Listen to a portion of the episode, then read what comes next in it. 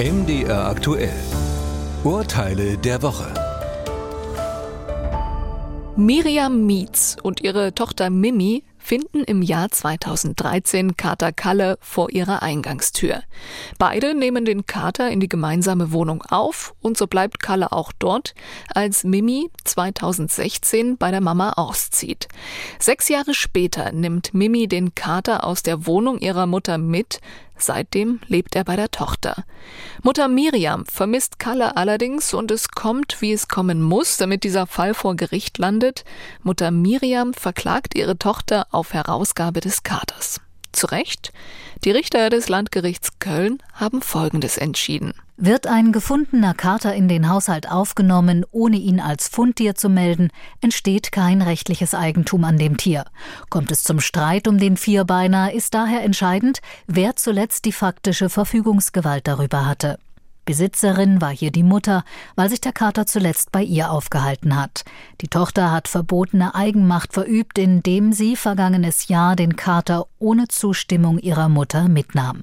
Tochter Mimi muss ihrer Mutter Miriam Kater Kalle also zurückgeben. Fall 2. Benno Behebig ist drei Jahre alt und Kindergartenkind. Seine Eltern haben von der Stadt Münster einen Betreuungsplatz bekommen, sind aber mit der Entfernung unzufrieden. Von ihrer Wohnung ist die Einrichtung per Auto 4,3 Kilometer, mit dem Fahrrad 3,2 Kilometer entfernt.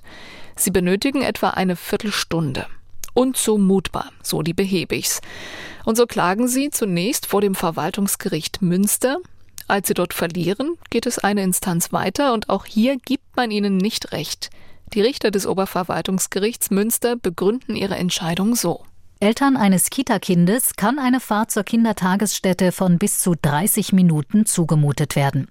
Eine Kommune ist nicht verpflichtet, dem Kind einen Betreuungsplatz in einer deutlich näher gelegenen Einrichtung eines freien Trägers oder in anderen Wunscheinrichtungen zu verschaffen. Manni Macher ist 67 Jahre alt und arbeitet von 1998 bis 2013 als Schweißer. Eine Aufgabe ist dabei die sogenannte Rissprüfung von Schweißnähten. Hierzu werden verschiedene chemische Stoffe in Farbsprays genutzt. 2014 wird bei ihm Harnblasenkrebs diagnostiziert. Manni Macher will seine Erkrankung als Berufskrankheit anerkannt haben. Die zuständige Berufsgenossenschaft lehnt dies aber ab. Sie begründet die Entscheidung damit, dass der Schweißer langjähriger Raucher war. Manni Macher hält dagegen, dass er zum Zeitpunkt der Diagnose bereits 14 Jahre nicht mehr geraucht hatte. Der Streit landet vor dem Bundessozialgericht Kassel und das gibt dem Schweißer recht. Früheres Rauchen steht der Anerkennung von Krebs als Berufskrankheit nicht zwingend entgegen. Je länger der Nikotinkonsum her ist, desto geringer ist seine Bedeutung für die Berufskrankheit.